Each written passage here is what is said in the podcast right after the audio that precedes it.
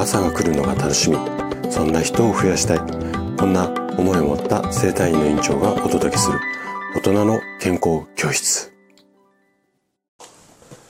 おはようございます。高田です。皆さんどんな朝をお迎えですか？今朝もね元気で心地よい。そんな朝だったら嬉しいです。さて毎週日曜日は朗読をしています。で今回朗読するのが久井サラスさんのきを集めてです。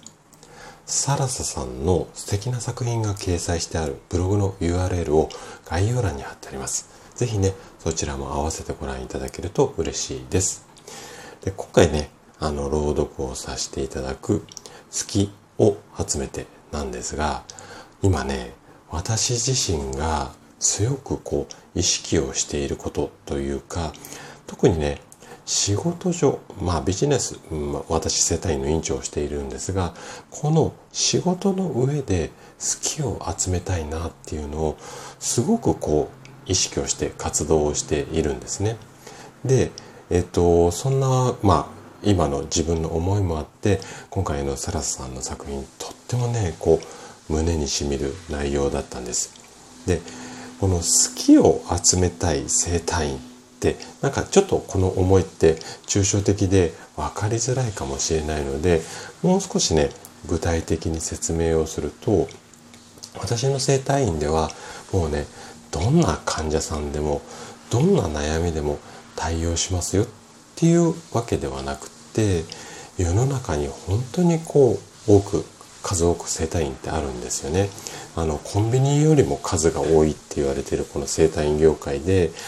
私の院で症状を改善していきたいというか、まあ、元気になりたいというか。なのでこう自分の症状を治すためのこう技術をお金を払ってこう治療を受けるっていうよりはなんかねこうちょっとニュアンスが伝わるかどうかあれなんですが私を好きでいてくれる方で、えっと、私に、まあ、直してもらいたいっていうか、テクニックではなくて、人で、まあ、選んでもらいたいっていうのかな。そういうのことをすごくこう意識しているんですよ。なので、まあ、そういうような活動とか発信をしていて、このラジオもね、どちらかというと今年はそういうふうな感じを意識して、あの、メンバーシップをやったりとか、メルマガやったりしているんですが、でね、そういう人の部分もそうなんですが、具体的な症状に関して言うと、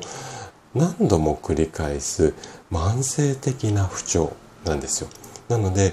ちょっと今痛いのですぐに痛みを止めたいとかっていうような人とか、まあ症状は、まあ言葉悪いんですが相手にしないっていうか、もう何度も何度もずっと腰痛とか肩こりとか膝の痛みとかなんとなくこう疲れが取れなくってこういうお悩みで困っている方でかつ私が好きっていうような方を中心にビジネスをしていきたいなっていうふうに思ってるんですね。っていうのは私自身がやっぱり何度も繰り返す不調に苦しんだ、まあ、そんな経験があるからこそなんですよ。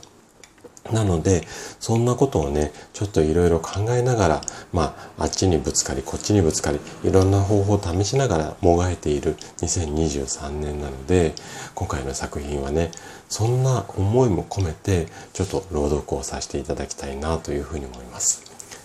それではお聴きください。好きを集めて。好きな人、好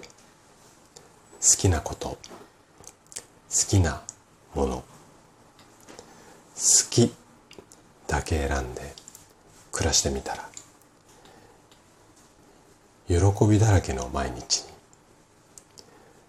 好きなふりして嘘つくことも時には大事と思う思うあ時には大事と言うけれど好きな人好